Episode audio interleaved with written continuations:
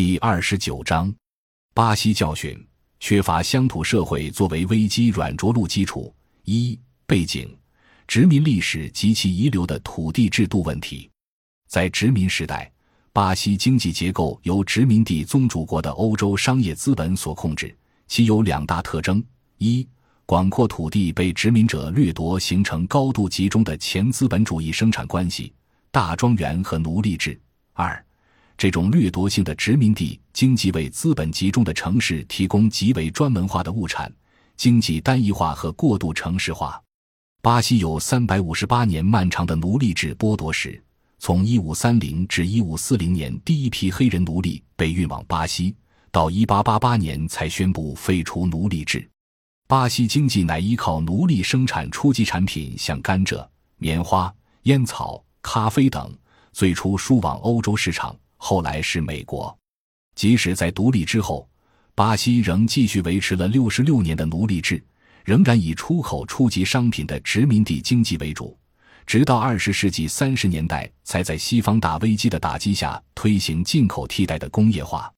几个世纪以来，巴西的制度基础乃是奴隶制遗留下来的大众职员的土地财产制度。大多数人很难获得土地，中产阶级乃至农村无产阶级都无法进入土地市场，由此造成社会严重不平等。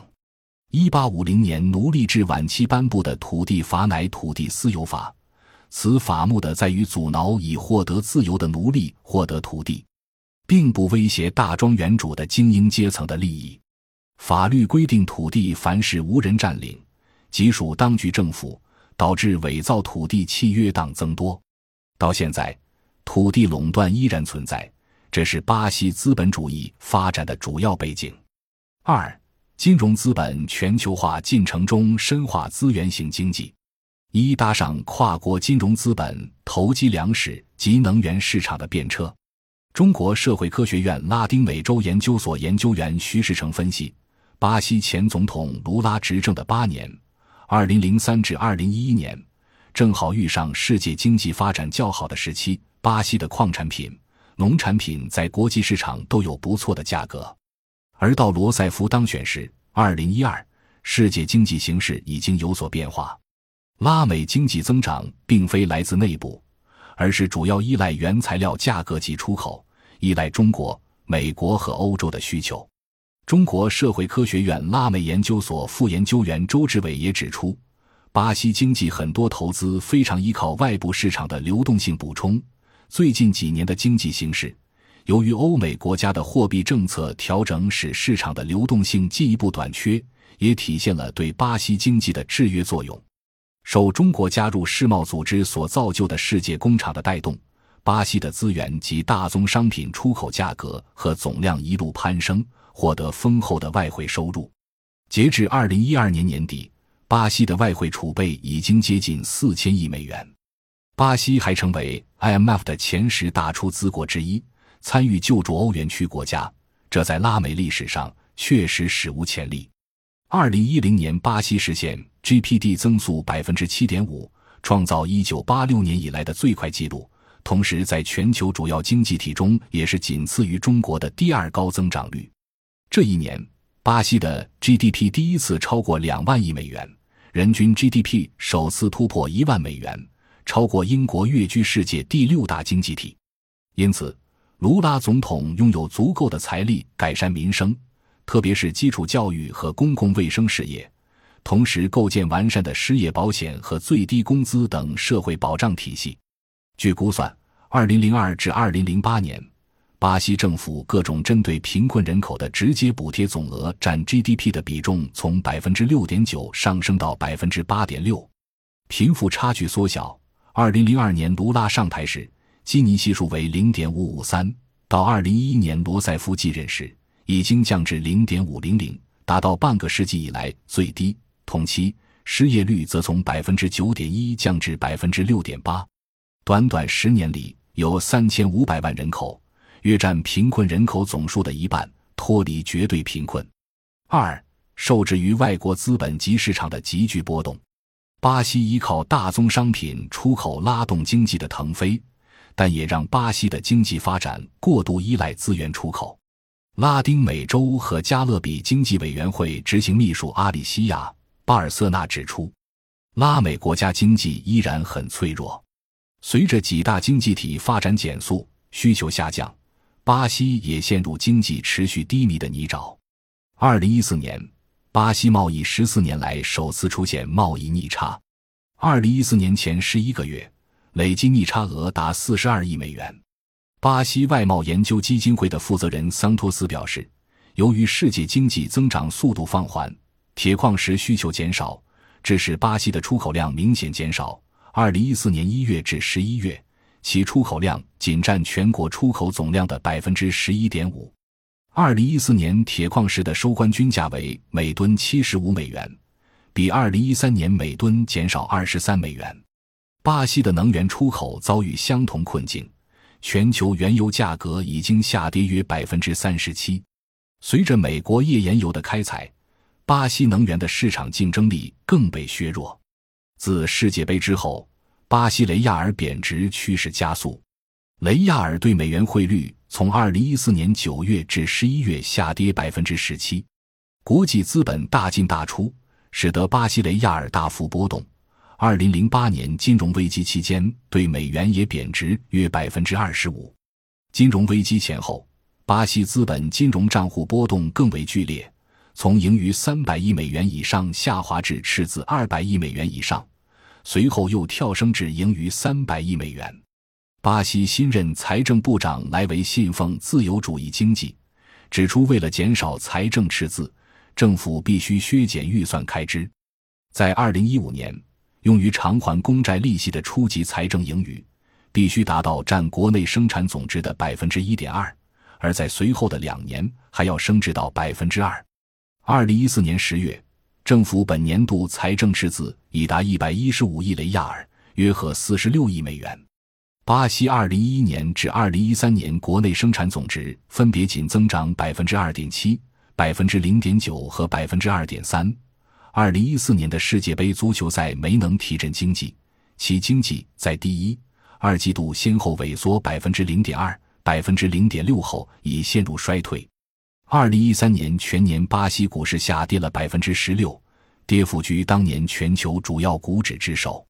从二零一三年四月起，巴西央行连续九次加息至百分之十一。由于不断加息以期控制过高的通货膨胀，巴西也因此成为史上实施紧缩性货币政策周期最长的国家之一。国际资金，其中包括大量热钱蜂拥而入。由此推高了本币的币值，雷亚尔对美元的汇率水平在过去十年里升值超过百分之一百，成为经济学家眼里全球被高估最多的货币。二零一二年以后，巴西的通胀率连续突破央行设定的百分之四点五上下浮动两个百分点的目标区间，也就是百分之六点五，基准利率一度升至百分之十二点五的惊人数字。同期发达国家的利率很少有超过百分之一的，但更高的利率反过来吸引更多热钱流入，形成了恶性循环。三、工业部门萎缩，产业结构无法改出单一经济制度。二零零四年，巴西制造业占 GDP 的份额曾达到顶峰百分之十六点五，二零一零年已降至百分之十三点五。巴西地理统计局统计数据显示。二零一四年十月份，巴西工业生产总值环比零增长，同比则下降百分之三点六。二零一四年前十个月，工业生产总值累计同比下降百分之三。二零一四年一月至十一月，汽车生产量累计二百九十四万辆，同比减少百分之十五点五。目前，居民消费占巴西 GDP 的百分之六十，投资的比重仅有百分之十八。而中国的投资占 GDP 比重约为百分之四十，中国的基础设施投资占 GDP 比重约为百分之十六，而巴西的这一比重仅为百分之二左右。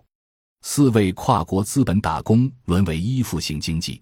二零一一年，巴西 GDP 规模首次超过英国，排在美国、中国、日本、德国、法国之后，成为全球第六大经济体。二零一一年，巴西贸易顺差二百九十八亿美元，二零一零年为二百零二亿美元，在2006年最高时曾达到465亿美元顺差。截止2011年年底，巴西外汇储备余额攀升到3520亿美元。但是，风光背后，巴西却是净债务国，而且债务规模还在持续放大。根据徐以升等的研究，在2010年第二季度，巴西其国际净债务头寸高达9757亿美元，接近净债务一万亿美元。两千至二零一一年，巴西投资收益项逆差总量高达三千三百八十七亿美元，巴西的海外投资收益为七百七十四亿美元，而国际资本在巴西的投资收益则高达四千一百六十一亿美元。这就是巴西十二年来总共需要向国际资本支付的投资收益，其规模是巴西储备资产三千一百七十一亿美元的一点三倍，占 GDP 二点一万亿美元。的百分之二十，而巴西同期的贸易收支盈余，包括商品和服务，总规模为一千三百九十五亿美元；商品贸易长期盈余同期总规模为三千四百七十八亿美元。换言之，巴西十二年的贸易盈余仍远不足以支付国际资本在巴西的投资收益，即便除去服务项目，巴西十二年的全部商品盈余仍不足以支付国际资本在巴西的投资收益。而若将巴西十二年全部商品盈余和海外投资收益加在一起，四千二百五十二亿美元，才刚好足够支付四千一百六十一亿美元的国际资本投资收益。徐以升因此总结，在高增长的 GDP、外汇储备外表之下，巴西成为为国际资本打工的净负债国。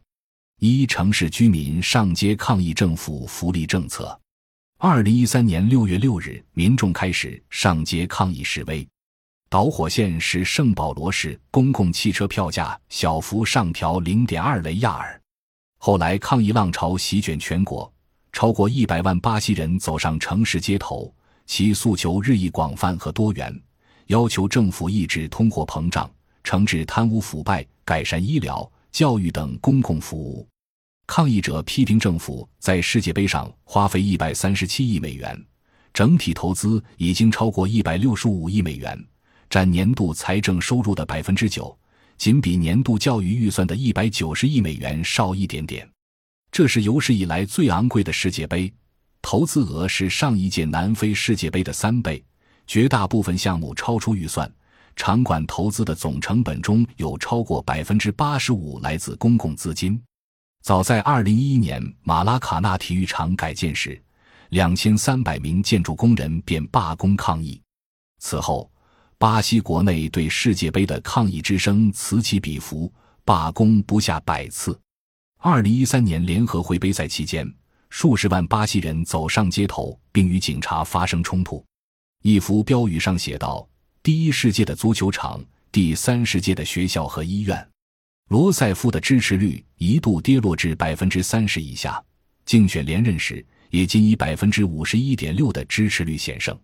二、农村土地占领运动。巴西国土面积为八亿五千万公顷，其中三亿五千万公顷为耕地。根据联合国二零零六年农业统计，巴西土地集中的基尼系数高达零五十七。全国百分之一的人口控制百分之四十六的国土面积，跨国公司控制一亿七千万公顷土地。从卢拉第二任期（两千零七杠两千零一）时开始，政府将农村闲置的大庄园充公的数目下降，以致获土地分配的受惠农户跟随减少。从二零一零年开始，农民抗争占领土地示威的数目开始上升。四。小姐，巴西地大物博，资源丰富，贫穷问题却严重。究其原因是殖民体制遗害至今。自沦为葡萄牙殖民地开始，白人殖民者大肆掠夺资源，建立大庄园体制，土著与黑人被劳役，以喂养欧洲资本主义成长。到了二十世纪，为了推动工业化，向外举债，导致外资大进大出，本国则负债累累。通胀疯涨，民生凋敝。为了摆脱困境，唯靠出口大量初级商品，经济结构仍属依附欧美市场的制度。二零零二年劳工党政府执政以来，一方面出台亲民生政策，颇得民心，但同时延续轻跨国资本的经济体制，土地和资源性财产为跨国资本服务。后殖民主义的出口在初级产业化与去工业化的 industrialization 现象同时出现。近两年遭遇原材料价格大跌，引致本币贬值、资本外流、通胀高企、债务累加，社会动荡不安。城市居民上街抗议，另一边，无地农民占领土地数目又上升，劳工党的执政权威受到重大的考验。感谢您的收听。本集已经播讲完毕，喜欢请订阅专辑，关注主播主页，更多精彩内容等着你。